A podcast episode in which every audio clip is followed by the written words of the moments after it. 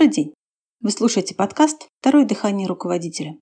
Это подкаст для владельцев бизнеса и руководителей, которые хотят получать больше результатов от своих сотрудников. С вами Лена Бояркина, и сегодня мы поговорим о вовлеченности. Представьте себе ситуацию. Журналы на стойке в холле рассыпались. Возможно, сквозняк повалил слишком хлипкую стойку. Мимо постоянно проходят люди. Большая часть из них – работники компании. Какие варианты действий у каждого из них, когда он видит рассыпавшиеся журналы? Пройти мимо, громко возмутиться, собрать журналы, укрепить стойку, найти офис-менеджер, предложить ему поискать замену стойки, сделать что-то еще для решения ситуации. По большому счету вариантов всего два. Первый – напрячься, а второй – пройти мимо. При этом почти никто из проходящих сотрудников, кроме тех, кто отвечает за порядок и чистоту, не обязан напрягаться. Да, рано или поздно эту ситуацию увидит тот, кто обязан этим заниматься. Офис-менеджер или уборщица. Но сколько времени пройдет и сколько посетителей успеет посчитать компанию неряшливой? Компании выгодно, что такую ситуацию решил первый же проходящий сотрудник. Но можно ли требовать этого от сотрудника? Входит ли это в его обязанности? Разумеется, нет. И вот здесь, на этой территории, когда требовать нельзя, но для организации вопрос важен и лежит вовлеченность. Вовлеченный сотрудник тот, который совершает эмоциональный выбор в пользу организации, делает для компании то, чего делать не обязан. В организациях с высокой вовлеченностью люди болеют за результат, постраховывают друг друга и стараются привнести в организации как можно больше пользы. Вовлеченность – это характеристика взаимоотношений организация-работник, которая показывает, насколько работник готов и желает выполнять действия, выходящие за рамки его должностных обязанностей, и прилагать дополнительные усилия для достижения цели организации. Термин «вовлечение» впервые применил профессор в области маркетинга Кевин Томпсон. И означает он следующее. Чтобы донести обещание бренда до потребителя, работник должен полностью понимать и разделять ценности бизнеса. Вовлеченность – это физическое, эмоциональное и интеллектуальное состояние, которое мотивирует сотрудников выполнять их работу как можно лучше. Благодаря высокой вовлеченности в компаниях выше прибыль, выручка, количество постоянных клиентов, качество сервиса, ниже затраты на подбор, обучение и удержание сотрудников. От вовлеченности зависит, насколько активно сотрудник рекомендует свою компанию в качестве работодателя и насколько он сам хочет работать в этой компании как можно дольше. А что же с невовлеченными работниками? В организации всегда есть определенный процент таких людей. Невовлеченность – это выбор в пользу своего комфорта. Если работник не вовлечен, то он проявляет формальную ответственность. Вспомните персонаж Аркадия Райкина. Пуговица претензии есть? Пуговица претензий нет. Еще пример невовлеченности. Клиент недоволен работой компании и высказывает это недовольство первому попавшемуся на его пути сотруднику. Сотрудник в недоумении. Я-то здесь при чем? От меня-то вы чего хотите? Это же не я вам делал. Вот идите к тому, кто вам это делал, и высказывайте ему. Если в организации много неувлеченных работников, она представляет собой грустную картину. Стараться на общее благо в таких организациях не принято. Люди делают только то, что обязаны, не на йоту больше. Поиски виноватых становятся корпоративным видом спорта. А на проявляющих инициативу и берегущих имущество организации смотрят как на душевно больных. Кроме того, в организациях с низким уровнем вовлеченности сотрудники имитируют трудовую деятельность, занимаются на работе посторонними делами, пьют чай, сидят в интернете, обсуждают с коллегами личные проблемы. В случае возникновения сложностей или нестандартных ситуаций сотрудник не берет на себя ответственность, ждет указания руководителя. Сотрудники часто срывают сроки работ, на предприятии царит волокита и проволочки. Сотрудники работают от звонка до звонка. В компании высокий уровень текучести кадров. Сотрудники всячески противодействуют всем нововведениям и инициативам. Руководители среднего звена не способны мотивировать своих подчиненных. Сотрудники объединяются в неформальные группы и дружат в кавычках друг против друга в рабочее время. Обычно неувлеченные сотрудники приходят на работу позже, обедают дольше, считают, что гробят свое здоровье на работе, считают, что начальство их не ценит, планируют сменить работу. При этом нельзя по определению считать, что неувлеченные сотрудники чаще всего тунеядцы и лодыри. Нет, среди них есть те, кто добросовестно справляется со своей работой, но только строго в рамках должностной инструкции. Можно ли требовать от неувлеченных другого отношения к организации, если они хорошо делают свою работу? Получается, что нет. А можно ли их сделать вовлеченными? Чаще всего – да. И начинать нужно с понимания причин невовлеченности.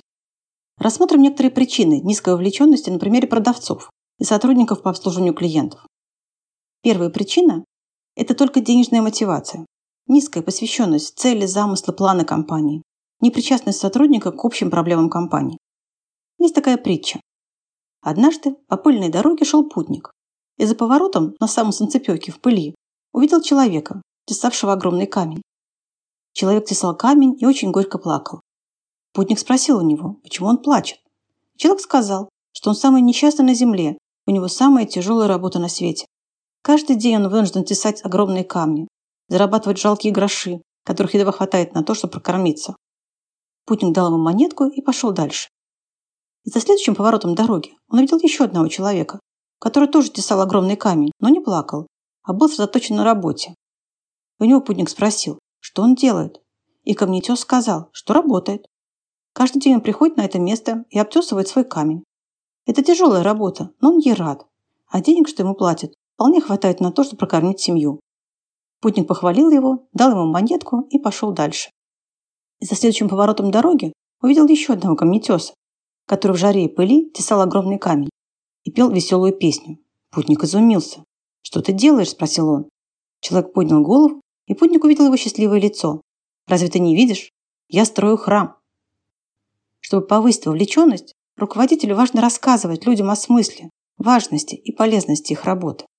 Например, давая поручение, попробуйте рассказать сотруднику, какую пользу людям принесет то, что вы с его помощью сделаете.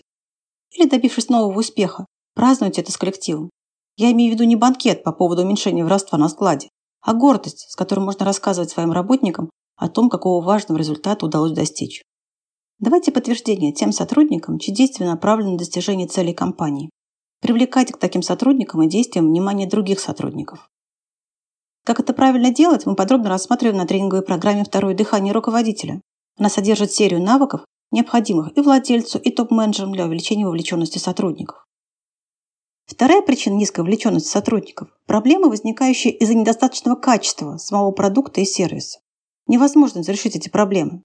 Когда сотрудник не может повлиять на качество продукта и на качество работы других сотрудников, завязанных с ним на один результат, его вовлеченность падает. Трудно понимать и разделять ценности бизнеса, когда их нет как таковых. Третья причина – неудачи в продажах и отказы клиентов. Я подробно рассматривала в предыдущих выпусках подкаста феномен гадкого утенка среди продавцов. Это состояние плюс низкая профессиональная компетентность приводит к низкой вовлеченности. Чтобы справиться с этим, нужно повышать профессиональный уровень тех, кто работает с клиентами, да и не только с клиентами. Еще одна из причин низкой вовлеченности – сотрудник не любит свою работу, Ему не нравится то, чем ему приходится заниматься. Он делает это только ради заработка. Отсюда вывод. Принимайте на работу тех, кому нравится то, чем нужно заниматься. Пятая причина. Откаты и другие виды мошенничества. О какой вовлеченности здесь вообще может идти речь? Кстати, эффективный и мудрый способ справиться с мошенничеством – это жесткий отбор при найме, повышение уровня вовлеченности остальных сотрудников и доверия внутри организации. Истинная борьба с мошенничеством это перетягивание на свою сторону подверженных влиянию людей, которых около 50%. Тогда людям, склонным к мошенничеству, становится неудобно в вовлеченном коллективе. Видя, что их проделок здесь не потерпит, аферисты уходят. Приведу вам еще примеры успешных действий руководителя для повышения уровня вовлеченности. Например, информировать сотрудников о стратегии компании, о ее миссии, ценностях, о целях и задачах подразделения на собраниях и планерках, посредством информационных досок, корпоративной газеты, видеороликов, корпоративного портала, через группы в социальных сетях и так далее. Регулярно проводить планерки и совещания, стратегические сессии, в которых принимают участие представители разных отделов. Проводить корпоративные мероприятия, поощряет коллективы походами в кино, театр, боулинг и так далее. Но здесь важно проводить их не тогда, когда, так сказать, принято. То есть на Новый год, 23 февраля, 8 марта, день рождения компании и тому подобное а по случаю достигнутых компанией побед и результатов. Интересоваться нерабочей стороной жизни подчиненного, поздравлять с праздниками и важными датами, всячески давать понять сотруднику, что он важен.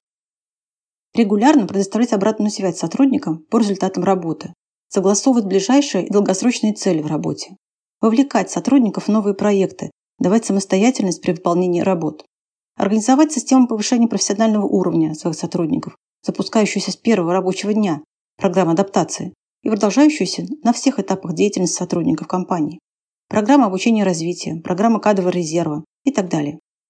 Предоставить возможности для самообучения, размещать материалы на информационных досках, корпоративном портале, выписывать профессиональные журналы, сформировать корпоративную библиотеку, организовать процедуру обмена опытом и знаниями внутри отделов и между отделами, проводить отличные соревнования и конкурсы на звание лучшего по профессии, лучшего подразделения и так далее. Разработать форму благодарности сотрудников за достижения, значки и кубки, благодарственные письма, доска почета, ручки с символикой компании. С целью отличия лучших, знак благодарности за заслуги. Инструментов для повышения вовлеченности множество, так что каждая компания может выбрать то, что ей подходит больше всего. И последнее. Вовлеченный сотрудник любит свою профессию. Он с готовностью использует свои интеллектуальные ресурсы для улучшения работы компании. Руководители, создающие условия для самореализации, карьерного и профессионального роста, формирующие новые интересные задачи, повышают вовлеченность своей команды. Поэтому нанимайте тех, кто любит свою работу. Ставьте им сложные, интересные, на вырост задачи и предоставляйте возможности для роста. Для того, чтобы повысить вовлеченность, надо просто вовлекать. Программа «Второе дыхание руководителя», наем персонала, богатый продавец предоставляет данные и навыки для этого. При желании вы можете узнать о них больше. Буду рада любым вашим вопросам или комментариям. Спасибо за внимание и до встречи в следующий четверг на подкасте «Второе дыхание руководителя».